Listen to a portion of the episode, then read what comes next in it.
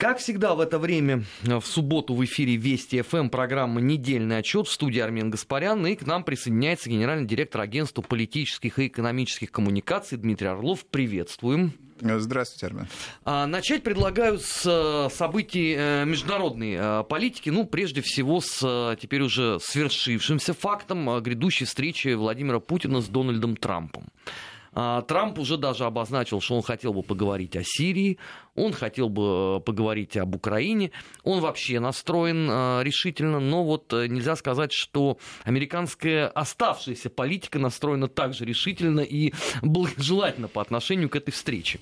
Ну, Трамп в последнее время заявляет формат больших сделок. Собственно, этот формат был заявлен перед встречей в Сингапуре с Ким Чен Ыном, но, надо сказать, не состоялся. Да? То есть историческая оказалась сама встреча, рукопожатие, фон, э, текст, подтекст, вот, интертекст, но сделки большой не было. И здесь э, заявляется, так сказать, большой формат, э, так сказать, наблюдатели и население двух стран, и не только население мира, прямо скажем, ждет этой большой сделки. А вот будет ли она? Большой вопрос. Сирия, Украина, Э, нормализация отношений э, между э, Соединенными Штатами и Россией. Вот то, что сегодня объективно в повестке, и Трамп не может на это не реагировать. Естественно, эта встреча интересует российскую сторону, министр иностранных дел об этом, так сказать, ясно наш, значит, Лавров об этом заявил. Вот. Ну, форматы согласовываются, разные они могут быть, от очевидных Хельсинки или Вена, да, которые значит, с учетом э, того, что, так сказать, и Трамп приезжает в Европу, и, так сказать, президент Путин здесь, э, значит, неподалеку, да, это логично. Но и, так сказать, экзотические варианты высказываются там, э, значит, вплоть до того, что Трамп может прибыть на финал чемпионата мира. Это, кстати, был бы сильный ход, между прочим. Я не думаю, что сильно Трамп испортил бы свое, так сказать, там реноме или, или так сказать, свое восприятие в собственной стране или в э, странах Европы. И К тому же отсюда вместе лететь в Хельсинки? Ну нет, зачем? Тогда уже чего лететь? И, э, надо сказать, ход был бы сильный. Но э, пойдет ли на него президент Соединенных Штатов, мне кажется, при всех его э, при всей его, значит, такой склонности к эскападе, к каким-то радикальным шагам, все-таки даже для него это слишком радикально. Так что я делаю ставку на э, Хельсинки или Вену. Кстати, традиционное место э, значит, э, переговоров американского и российского, а ранее советских, американских и российских, а ранее советских лидеров в непростые, скажем так, времена. Ну, многие делали ставку, что, возможно, Рикьявик 2-0 ну, да, это Рейкьявик... был бы такой сугубо символический да, жест. Рейкьявик, Рейкьявик это было бы символично, да. Ну, здесь вопрос, э, так сказать, к властям, э, значит, Исландии, захотят ли они.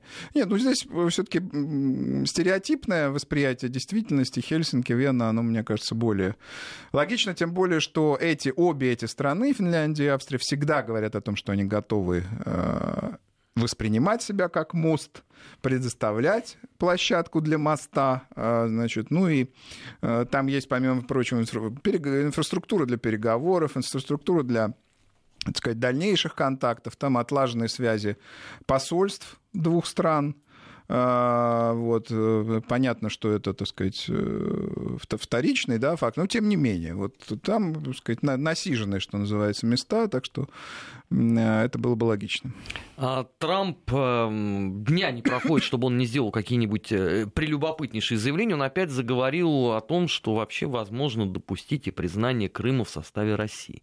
Это он таким образом троллит свой любимый телеканал CNN, отчаявшись дождаться ну, там какого-то конструктива. Э, э, президент Соединенных Штатов не тролль, даже не толстый тролль. Это э, один из крупнейших мировых политиков. Не думаю, что здесь дело в телеканале CNN. Это вот эта фраза «вы посмотрим» в ответ на вопрос о том, а может быть ли Крым быть российским.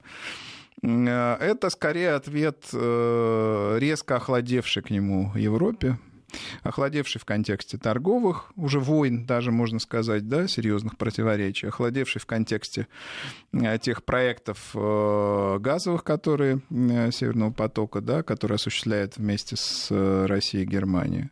Охладевший в контексте, наконец, переговоров по пребыванию американских войск на территории э, Германии. Это, кстати, особенно свежо зазвучало. Да, да, да, Германия, информация. Да, Германия дает, оказывается, как выяснилось, да, дает понять американским властям, ну, весьма мягко, надо сказать, в таком нежестком формате, что пора с этим заканчивать. Э, в ответ, э, значит, американская администрация говорит о том, что слишком дорого пребывание американских военнослужащих, а их, напомню, 35 тысяч находится на территории Германии. Плюс техника плюс техника, и плюс Польша, которая готова за 2 миллиарда долларов создать базы э, на своей территории. Конечно, э, Трампу нужно играть в какую-то контр-игру, в асимметричную игру на фоне этого усиления Германии, на фоне, так сказать, шагов, уже теперь видно системных, которые противоречат интересам американским. Это и торговля, это и Северный поток, это и возможный вывод войск, это и, э, значит, дискуссия по НАТО.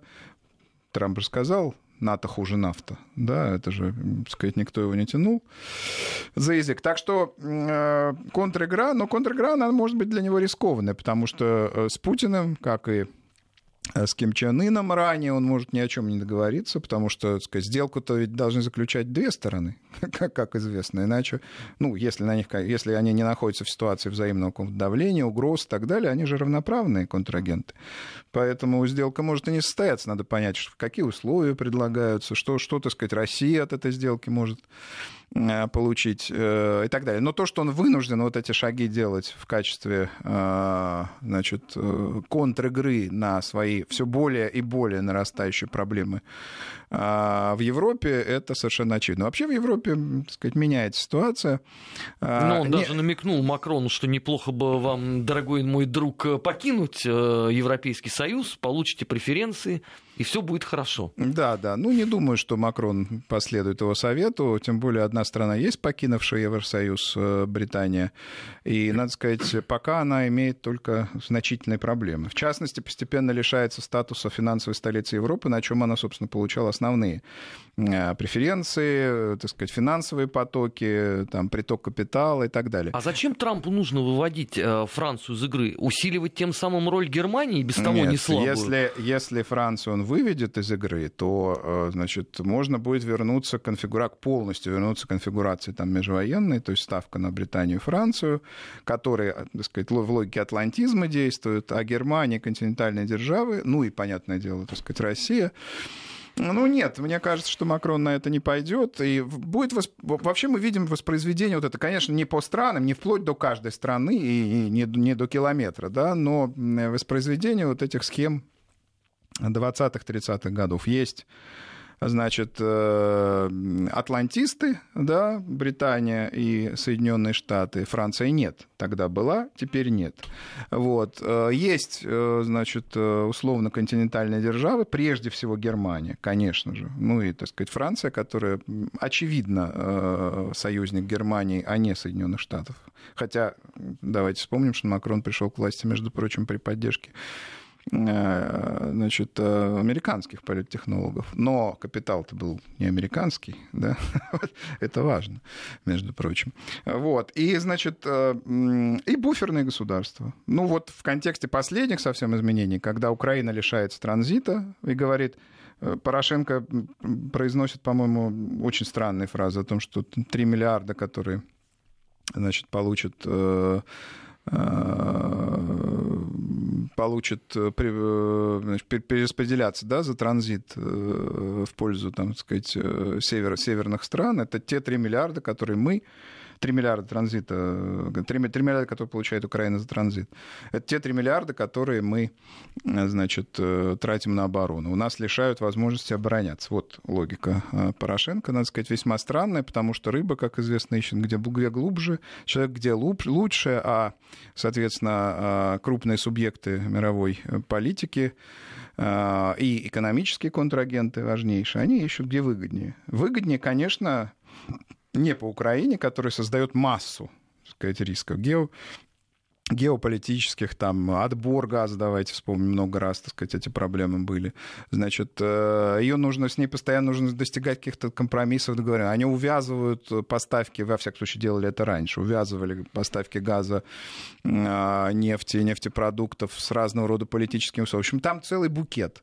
Если труба... Но они рассчитывали, что Трамп это разрулит с Путиным. Да, если труба пойдет по, по дну Северного моря, она пойдет, это теперь совершенно очевидно, а, значит, ничего этого не будет, и денег еще и, помимо прочего, Украина за транзит не будет. Конечно, это вызывает у них крайнее а, недовольство. А надо сказать, что Германия здесь, что называется, уперлась рогом. А, были очень жесткие переговоры Германии и Соединенных Штатов, и Берлин победил в этих переговорах. Северный поток будет строиться. Э, это проект совместный, так сказать, российско-германский. Германия убедила Данию. Более того, э, значит, э, для того, чтобы Дания заняла, так сказать, позицию о том, что, значит, газопровод будет строиться, так сказать, Германия убедила, не знаю, что, что за аргументы были использованы, Соединенные Штаты. В общем, короче говоря, здесь очень много интересов сошлось на Северном потоке, и Северный поток оказался тем значит, э, те, той точкой, тем пунктом, который обозначил поворот, вот, явно жесткий поворот в взаимоотношениях э, Германии и Соединенных Штатов. И вот мы видим Польшу, которая готова принять американские войска и теперь уже явно противостоять э, значит, Германии, да, ну, понятно, Германия проводит свою политику, Польша с, с американскими военными базами, собственно. И Украина, которая будет проводить политику определенно значит, теперь э, про э, американскую, ничего ей, так сказать, не остается, а Германию наблюдать в качестве своего э, геополитического противника. Таким образом, вот они снова буферные государства. Лимитров эти самые. Да, которые находятся между э, Германией и Россией. С учетом того, что Чехия и Венгрия, значит, э, как и в 30-е годы, тоже, так сказать, тяготеют, э, значит, и к Германии, и к России, картина становится очень, э, так сказать, забавной. Ну, германское руководство сегодня, конечно, несравнимо с э, нестабильной политической системой там, Веймарской республики или, так сказать, с ранним Гитлером авантюристическим, конечно же. Они играют в такую в игру сильного, да, и это, конечно, накладывает отпечаток на то, что происходит. Вот. Но э, при этом ясно, что вот воспроизводится, все равно воспроизводится в третий уже, э, нет, во второй, во второй раз, потому что в первый раз лимитров не было, были континентальные империи, которые в этой же, впрочем, логике действовали в похожей. Вот. Э, тем не менее, во второй раз воспроизводится та же, так сказать, самая логика, буферные государства, лимитрофы, недовольные. Э, значит, ну, единственное, что, единственная существенная разница, центром влияния на лимитрофы, центром, так сказать, вот этой логики, атлантической логики, а, теперь является не Британия, как в 30-е годы, а, а Соединенные Штаты. Но в конечном счете, если уж совсем глобально посмотреть, талассократия противостоит телурократии, морские державы континентальным. Этого Э, в общем, э, э, эти аналогии можно, так сказать, строить вечно, вплоть до Спарты, Афинской Архе. Сама логика власти, логика построения инфраструктуры власти, она подталкивает вот, значит, страны, которые определенным образом ее осуществляют, к тем или иным союзам, к тем или иным а, коалициям. В общем, будет интересно. Вот этот процесс, я, я с удовольствием за ним понаблюдаю, всех радиослушателей призываю к этому понаблюдать. Я думаю, что мы не раз это еще прокомментируем. Да, наблюдать за тем, как же будет выводиться, ну, будет ли и как же будет выводиться, значит, американский военный контингент из Германии в Польшу, что там будет происходить, что будет происходить в самой Германии, когда там не останется или почти не останется это американских тоже, кстати, войск. большая интрига. Это интрига, большой вопрос и чрезвычайно интересно. Особенно, когда когда он наслаивается на заявление э, главкома э, ВВС Германии о том, что у нас нету вообще исправных самолетов. Вот на этой неделе это э, прозвучало. Знаете, Германия та страна, в которой... Э... Исправные самолеты быстро появятся, вы да, сказать? в 28 году тоже, так сказать, ничего не было, а потом они, значит, в течение там, шести лет поставили под контроль континентальную Европу. Поэтому, э, значит, э, я не, не, не, отнюдь не призываю и не предсказываю такого развития событий, но э, просто заявлением германских политиков и Бундесвера о том, что это слабая организация, плохо вооруженная, так сказать, небоеспособная и так далее, значит, не стоит верить хотя бы потому, что они очень быстро развертывают свои возможности. Это правда, история у них такая.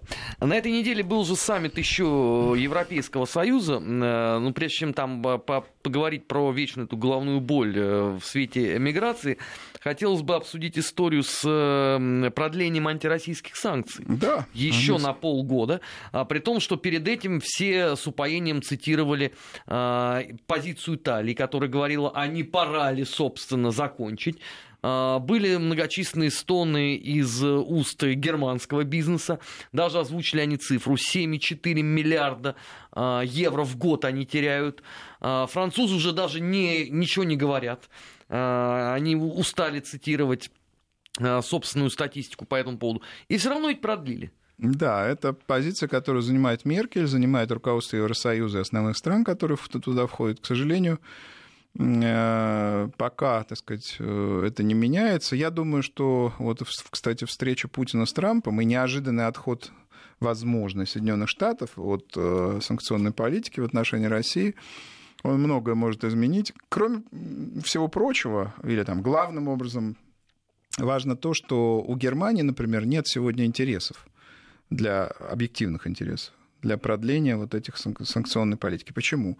Потому что э, Украина после решения вопроса о Северном потоке э, становится в силу объективных экономических обстоятельств его, ее противником. Ну, сказать, это может быть не обязательно враг, это может быть противник, э, сказать, или, или там, скажем, еще мягче, страна с иными экономическими интересами, которая будет их жестко отстаивать. 3 миллиарда долларов для Украины это огромные деньги. Они вообще не, деньги немалые.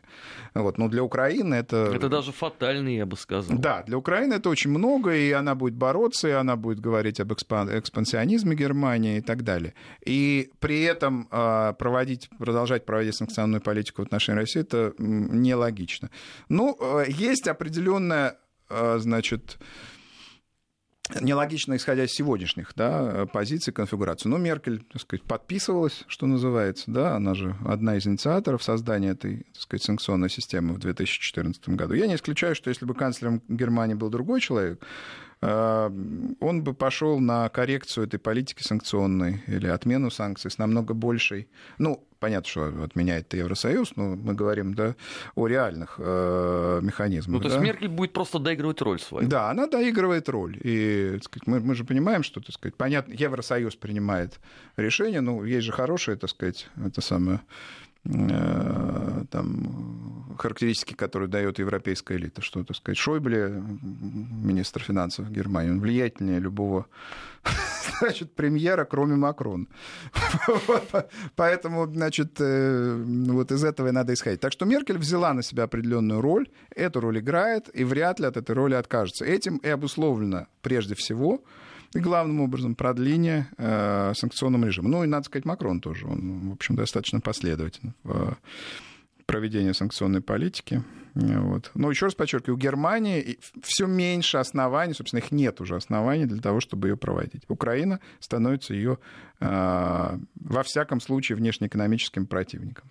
А, параллельно они же с большим упоением на этом саммите обсуждали миграционные вопросы как именно надо противодействовать, а, что нужно делать, но я так и не понял, они договорились до а, самого главного, что делать с теми странами, которые не собираются выполнять э, вот эти позиции по мигрантам. Ну, то, что венгры, например, а, приняли у себя закон, который вообще противоречит позиции Европейского Союза что санкциями да, за обкладывать. Это, за это и страдал, из-за этого и страдал, так сказать, Орбан. Ну и некоторые другие, кстати, прибалты очень сопротивлялись, небольшие страны. Вообще них... Вышеградская четверка свою позицию да, не Вышеградская четверка, вот. И насколько я могу судить, там никаких санкций, никаких жестких решений в отношении э, противников э, вот этой, э, значит, доброжелательной миграционной политики с распределением квот по разным странам значит, нету, нету э, этих самых э, не выстроено да, механизмов давления на них. С другой стороны,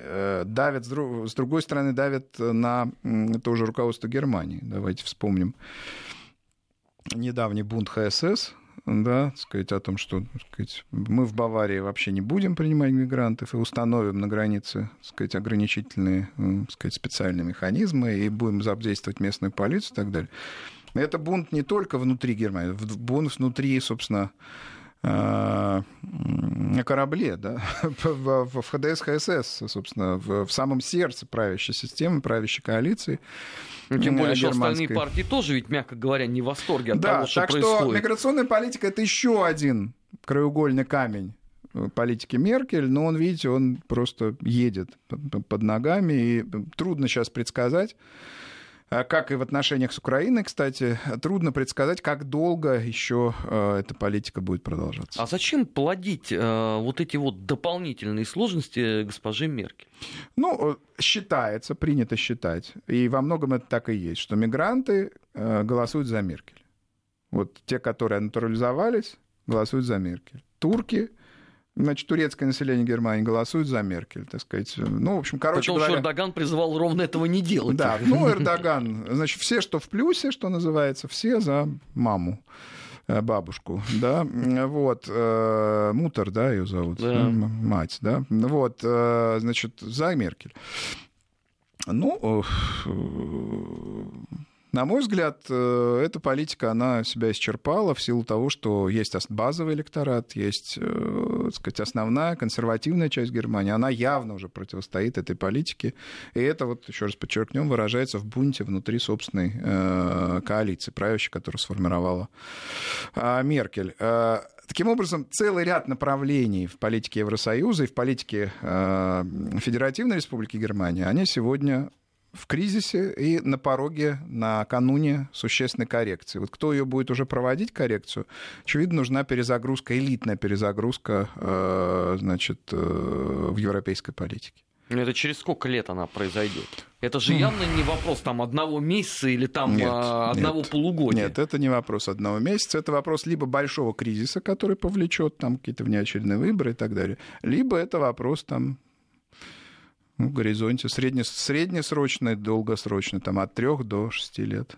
Я думаю, так. И куда и крен э, в сторону правых консерваторов? Конечно. Потому более... что если Трамп крушит э, глобализаторов... Конечно, это тот же самый тренд. Защитим себя, защитим нашу территорию, защитим наши рынки. От него никуда, так сказать, э, не денешься. Это программа «Недельный отчет». Э, как всегда, в это время в эфире э, Вести ФМ. Э, у нас в гостях сегодня генеральный директор агентства политических и экономических коммуникаций Дмитрий Орлов. Мы сейчас должны будем прерваться на новости, сразу после этого продолжим. Ну и сообщаем тем, кто в данный момент интересуется, но, может быть, не успевает смотреть футбол Франция выигрывает 1-0, с пенальти они забили, сейчас идет середина а, первого тайма. Не переключайтесь на Вести ФМ, всегда интересно. 17 часов 33 минуты в российской столице. Это программа «Недельный отчет» студии Армин Гаспарян. У нас в гостях генеральный директор агентства политических и экономических коммуникаций Дмитрий Орлов. От вопросов внешней политики перейдем к вопросам внутренней. У нас ведь в сентябре выборы. Э, будут выбирать мэра э, города. А, было много воплей по этому поводу, самых разных а, в апреле и в мае. И казалось бы, вот чем меньше э, времени остается до выборов, тем с большим азартом те, кто прогнозировали свое участие, те, кто о чем-то э, пытался рассуждать с точки зрения э, проблем большого города или там подлинных или мнимых, должны, казалось бы, были активизироваться но чего-то все куда-то подевались. Может, это, конечно, связано с чемпионатом мира, что сейчас э, всем э, этим гражданам не до, условно, городских проблем. Но мне кажется, что это симптоматично. Да нет, ну чемпионат мира, конечно, имеет значение, когда, так сказать, город залит, так сказать, болельщиками, э, светом вечерним, пивом и так далее, то, конечно, не до выборов, но надо сказать, что в этот раз команда мэра, политтехнологи мэра, мэра заранее сделали так сказать, ставку не на тихую кампанию, а наоборот, на стимулирование явки. Это видно и по внешней агитации, и по так сказать, тем встречам, которые мэр проводит. На мой взгляд, это более разумная политика, чем политика тихих выборов. А потом, так сказать, возникает вопрос, а что, собственно, произошло да, у некоторых там, групп населения. Вот. И на фоне вот этой кампании, спокойной, но заметной, которую ведет Собянин, э, очевидные э, его, так сказать, условные оппоненты, которые оказываются либо политиками откровенно там, маловлиятельными, либо там, э, откровенными фриками да, ну что, так сказать, а, значит, э, Кумин от КПРФ, кто его знает, там, значит, э, Красовский, а, Гудков, да еще там, сказать, э, можно продолжить, Митрохин, а возможно не Митрохин от Яблока, целая, целая история, так сказать, конфликт небольшой Это мы отдельно еще в третьей да, части это стоит, да, да, стоит об этом тоже поговорить. В общем, все это не производит впечатления серьезного оппонирования мэру. Дело не только в том, что представители различных политических сил, которые выдвигаются раздробленно. Дело еще в том, что эти представители, ни один из них а, не является политиком, который э, хотя бы гипотетически может э, там, бросить какой-то вызов по поводу второго тура или по поводу серьезной консолидации вокруг него сил политических. Нет, ничего такого мы не наблюдаем. Эти выборы не будут э, э, выборами, где будет хотя бы намек на вот этот, э, значит, на вызов. Да и, пожалуй, их уровень их конкурентности будет, конечно, откровенно невысок. А почему так? Ну, казалось бы, у вас было четкое понимание, что вы готовы оппонировать действующей власти. Но почему опять, как только дело дошло непосредственно до дела, выясняется, что сил-то ровно на это у вас и не остается.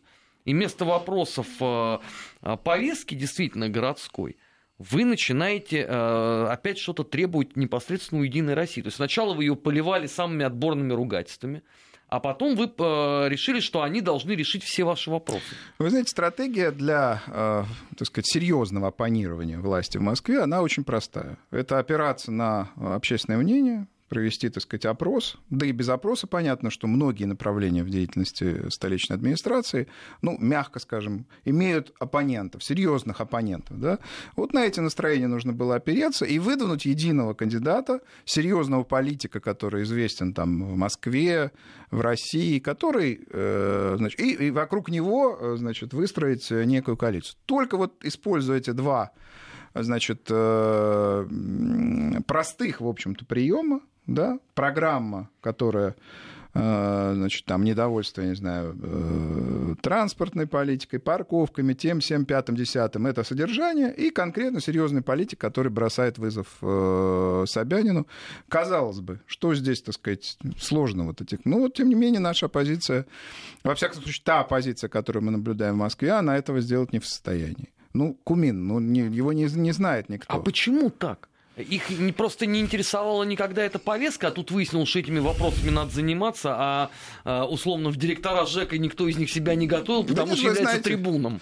Вы знаете, э, вроде бы интересовало, и множество было, э, так сказать, критических замечаний у политики в столичной администрации, целые волны, так сказать, были и там медийные, или фейсбучные, и собственно, какие-то элементы протестного движения возникали. Но, тем не менее, когда мы наблюдаем выборы, вот мы видим то, что мы видим. Э, никакого э, единого кандидата и никакой единой повестки, хотя она очень легко, между прочим, сложилась бы, их нет.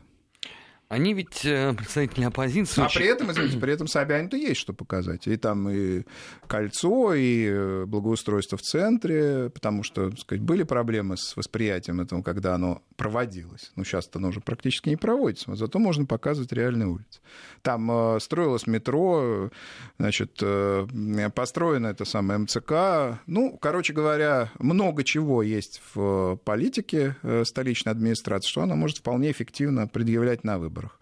А, значит, э, по антиповестке, да, по, по негативной повестке никто серьез, ну, то есть ни, никакой серьезный кандидат а, серьезно не работает. Так что я думаю, мы придем а, на выборы с очень а, таким практически референдумным результатом Собянина. Никакой серьезной кампании э, не будет, его оппоненты будут восприниматься как, э, ну, как, либо как несерьезные политики, либо как фрики. А нет ли вот в этом а, в том числе опасности и для самого Собянина, что избиратель просто не пойдет на выборы, конечно. решив, что а что, собственно, выбирать, если тут одни конечно, фрики собрались, конечно. он и так это, победит без меня. Это так называемая э, угроза высокого электабилити, высокой избираемости, в которой население, э, граждане уверены с самого начала. Так было, между прочим, и в 2013 году. И, и в том числе это одна была из, одна из причин, была, почему результат Навального оказался так э, высок, и чуть-чуть чуть второго тура да, не было. Вот. Сейчас э, такого не будет, но проблема явки существует. И, кстати, столичная администрация, ее там технологи не зря э, там создают участки э, значит, сберком, понятно, создают участки в сопредельных да, территориях, да, чтобы там пенсионеры пришли, чтобы еще кто-то пришел. Э, пытаются повторить те технологии, которые использовались на э, значит, президентских выборах, там, выборы как праздник, какие-то, так сказать, дополнительные мотивации э, для прихода на избирательные участки. Вообще информирование о выборах довольно широкое, намного шире, чем прежние избирательные кампании. Э, в Москве э, Да, у меня даже на подъезде все появилось. Это впервые не, за ну, я, я ничего лет, не видел, лет, правда, наверное, 18. Я на подъезде ничего не видел, но э, все равно люди знают, да, по крайней мере, баннеры заметны там и так далее про, про выборы в Москве. Вот. Но э, есть эта проблема, и, э, значит, ее нужно решать. Решать работой с проблемными различными сообществами, решать проблемы вообще с сообществами городскими, да, вовлекая их значит, создавая какие-то, ну, то есть показывая угрозы или показывая проблемы, которые можно будет преодолеть, придя на выборы. Это непростая задача в условиях доминирования. Это кажется, что доминирование — это вот э, рай земной. На самом деле, понимаете, э, если люди не мотивированы, они после дня голосования могут задать вопрос, те, кто не приходил, а кто же, кто же за нас голосовал? Да мы его не выбирали, понимаете? То есть сейчас надо э, заниматься максимально э, мобилизацией, вовлекая выборные процессы тех, кого это вроде бы не интересует. А оппозиция не попытается в очередной раз реализовать э, свой любимый предвыборный запев по поводу бойкота? Ну, с тем, чтобы еще чуть-чуть нет, пронизить ну, слушайте, возможную бойкот явку. в Москве, если с ним вы, выступить, вообще тогда, так сказать, за них, за них в том числе никто не придет голосовать. Нет, мне кажется, бойкот сейчас... Э, Все можно, конечно, сделать, но это крайне неэффективно. И прежде всего для оппозиции. Наоборот, они должны стимулировать хоть как-то, стимулировать приход своих сторонников. Там, условно говоря, будет у Кумина, там, не знаю, 4% голосов или 6% голосов.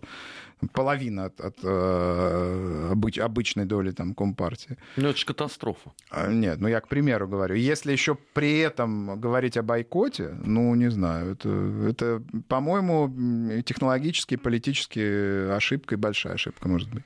А почему э, КПРФ не поискала кого-то более знакового для э, выборов э, в Москве? Я не знаю. Они не традиционно могу. просто относят это к таким незначительным выборам. Ну, дело в том, что для КПРФ Москва это значит, не приз. Здесь им не везет традиционно. Давайте вспомним э, так сказать, результат Мельникова, второго лица Компартии на прошлых выборах в 2013 году. Крайне незначительный результат. Вот. Они справедливо полагают, что здесь э, другие приоритеты э, у оппозиции. Тоже яблоко, там еще какие-то. Да и Навальный тот же в 2013 году был так сказать, намного убедительнее. А, можно разно так сказать, анализировать причины, но он был убедительнее так сказать, традиционных оппози... традиционной оппозиции на выборах мэра. Вот, то есть, короче говоря, э, смысл, я так понимаю их логику, нет смысла полить да, серьезного какого-то кандидата э, с, не, с небольшим результатом, лучше уж, так сказать, э, кого-то, кого это действительно интересует. Не, не может от коммунистической партии, главной оппозиционной силы в стране, по-хорошему, не может выдвигаться человек, которого мы с вами не знали до его выдвижения. Так ну, после гру- э, олигарха Грудинина, Нет, выдвинутого в президенты, здесь уже грешно даже подождите. говорить. Грудинина знали. Грудинина знали, и, так сказать, у него был серьезный потенциал электоральной мобилизации. Можно говорить о том, что он не использовал, где он делал ошибки, там, где эти ошибки использовали его противники и так далее. Кумин неизвестен. С этим ничего не поделаешь. Понимаете? Это, это правда. И такого, значит, совхоза, как у Грудинина, у него тоже нет. Ну, правда, к этому совхозу много проблем прилагается. Но так или иначе, это с точки зрения серьезных каких-то ставок не ставка. Это программа «Недельный отчет». Мы сейчас должны будем прерваться на прогноз погоды. Не переключайтесь. 17 часов 47 минут в Москве. Программа «Недельный отчет». Студия Армин Гаспарян. У нас в гостях генеральный директор агентства политических и экономических коммуникаций Дмитрий Орлов. Э, в последней части хочу я затронуть вопрос э, жесткого достаточно э, кризиса в партии «Яблоко». Все-таки она одна из старейших существующих в нашей стране. Пусть это сейчас уже не является частью, ну, по крайней мере, на федеральном уровне системной политики, но все равно наблюдать не, ну я с вами не соглашусь. Они, конечно, часть системной политики, они просто не, не парламентская партия. Да, не парламент. Но, но они сами говорят о себе как э, они системные политики. Я многократно слышал от э, функционеров Яблока, что они именно не системная политика, потому что они не представлены э, в парламенте. Ну, э, вопрос этот, э, можно, конечно, долго спорить, но они всегда, так сказать, соблюдали логику системы, как мне представляется. Такие деятели, как Иваненко, э, там, Гнездилов, э, значит, э, и другие, э, Рыбаков, которые олицетворяют сегодня Яблоко, ну и Митрохин, конечно, и Явлинский, это понятно, и Русакова. Это э, деятели, так сказать, безусловно, системные. Иногда они действуют там чуть радикальнее, чем, так сказать, это принято, но с точки зрения закона, с точки зрения значит, соблюдения, ну, что называется, рамок, яблоко всегда, всегда в них. Даже «Справедливая Россия» в 2011 году была дальше по этой шкале, а, так сказать, системности, да. Вот, поэтому, ну, но она не парламентская, и более того, после того, как они не получили 3% на выборах 2011 года, они не имеют госфинансирования. Это, конечно, их, безусловно, так сказать, угнетает, потому что у, у, у партии есть ядро, есть идентичность, но нет вот необходимых масштабов электоральной поддержки, соответственно, нет финансирования, э, соответственно, в общем, им непросто.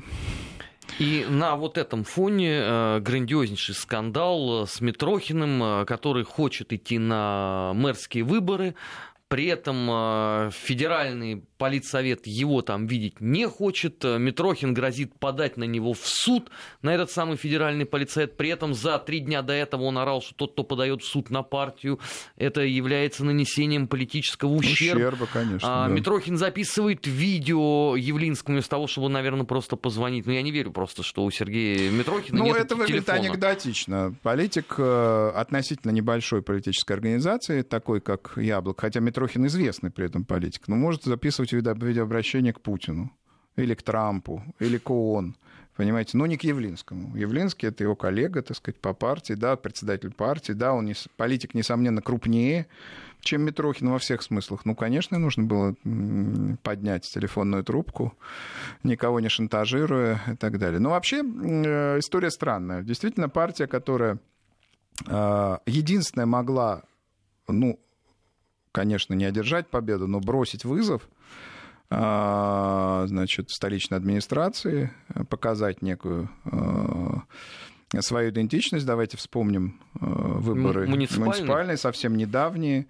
Вот, они, собственно, привели к победе Яблоко в целом ряде значит, муниципальных собраний, причем там, где значит, наиболее ярко проявляется дух Москвы, да, пусть их там относительно небольшое количество, но тем не менее это был неплохой результат. Его можно было конвертировать в неплохую кампанию э, мэрскую. Да, там, так сказать, не с э, э, реальной, ну, то есть не, не, не с угрозой перевернуть значит, э, э, качественно э, ситуацию, не победить, нет, конечно, но там на 10, а может даже на 15 процентов вполне можно было рассчитывать. Но мы наблюдаем очень странную историю. Русакова, Митрохин, значит, избран, не избран. Там очень странная такая идет борьба в московском отделении при участии федерального, извините, политсовета партии Непонятно до сих пор позиция Явлинского, именно поэтому Митрохин к ней и обращается. Я не исключаю, кстати, что он ее не выскажет до самого последнего момента, через каких-то значит, других игроков попытается ее реализовать, например, через э, там ту же Русакову и, и некоторых других деятелей в федеральном политсовете. Вот. Э, в общем, э, небольшая организация, так сказать, демонстрирует нам масштаб конфликта, который мог бы сотрясать там Компартию или Республиканскую партию США, понимаете? То есть организация маленькая, конфликт большой. Но о нем заговорили все. Да, а безусловно. это что теперь такая традиция у партии Яблоко? Обязательно кого-то надо исключать за нанесение политического Ну, урона. видите- Он же не первый тогда Митрохин получается. Нет, ну, э, надо сказать, что Яблоко много раз э, избавлялось от различных политических игроков э, и делала верно, верные шаги. Ну, например, Навальный, он же был когда-то активистом Яблока. Яшин был активистом Да, Яблока. например, Яшин, например, э, петербургские деятели, там Резник и прочее. Это были люди, которые толкали яблоко, так сказать, на путь э, там, неадекватного радикализма, силового противостояния с властью, там, нарушения закона и так далее. И Явлинский много раз, он же, между прочим, когда-то сказал, что Навальный сказать, о, о, значит, его там э, национально-радикалистских, радикалистских, даже он жестче там высказывался, там, основаниях его взглядов и прочее. И, надо сказать, они потом подтверждались, между прочим. Он как диагност, да, такой ди- диагност э, значит, своих сторонников и вообще политиков, он неплохой. Он очень, э, надо сказать, э, у него вот это чуть- чуть- чутье и, значит, чуть- чутье на, на то, с кем не надо значит, взаимодействие, у Явленского оно очень мощное. Но рано или поздно, конечно, вот, так сказать, когда уходят те, другие, пятые, десятые, что же, собственно, значит, остается.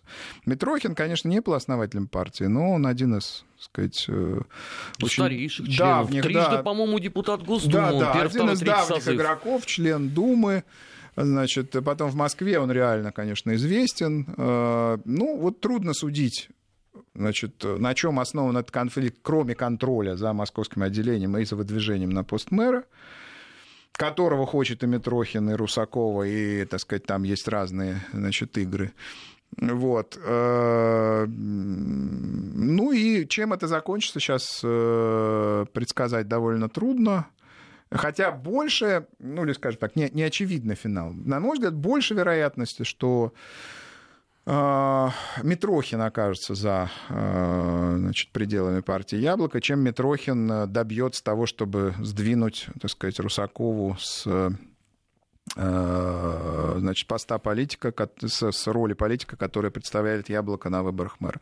Русакова, при том, что она известна как радикальный лидер, она, э, конечно, с с Митрохиным не сравнима. Митрохина в городе знают. Знают. Особенно протестные группы, особенно те, кто э, там противостоял по застройке власти, по э, строительству... Снос- снос по- По, гаражей. строительству хорд, по... да, да. То есть он протестную аудиторию, несомненно, бы собрал. Хотя Русакова, давайте вспомним, она была очень заметна в э, кампании против реновации, тоже, в общем, узнаваема, но на этой довольно узкой э, теме. Ну и, и общей узнаваемости ее, так сказать, ниже. У Митрохина, она, конечно, он заметнее, он известнее. Ну что, Митрохин будет э, очередную карликовую партию создавать?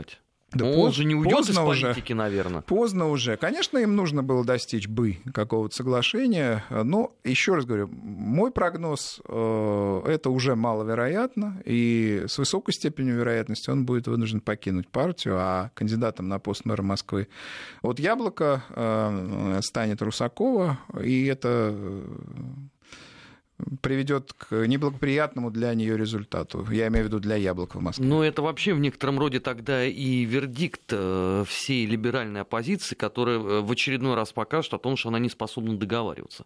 Даже на уровне старых Конечно. геноса. Конечно, должен был быть, кстати, не Митрохин, я говорю об этом еще раз, должен был быть серьезный политик, не знаю, может быть, даже это какой-то выходец из а, системы, да, какой-то известный. Э, Короче говоря, некий тяжеловес. Неважно, с какой, так сказать, окраской. Надо было сделать на него ставку, и надо было сделать программу, основанную на городских проблемах. То есть нужно было повторить сценарий с Ельциным. 89 года. Вот что нужно было сделать. А они, так сказать, там, значит, думают, кто лучше, Красовский, Русакова или Кумин. Это смешно.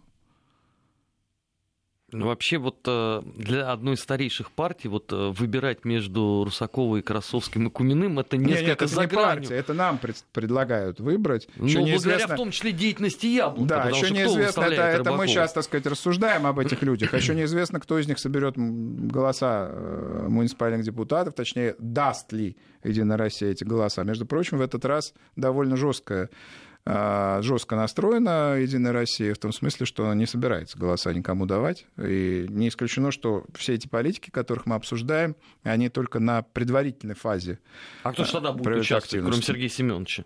по парламентские партии могут э, Но они проявляют интерес вообще хоть какой-нибудь? Ну, я думаю, что Кумену, может быть, дадут подписи муниципальных депутатов, например, э, каким-то еще сказать, деятелям. Может быть, кому-то из... Вот там недавно были смотрины такие перед муниципальными депутатами кандидатов. Кому-то они решатся дать подпись. Короче говоря, Единая Россия никому вот так московская автоматически э, голоса муниципальных депутатов не, не раздает. Поэтому то, что мы сейчас обсуждаем, это всего лишь кандидаты в кандидаты. Это в теории еще все еще. Да, теория сера, древо жизни вечно зеленеет.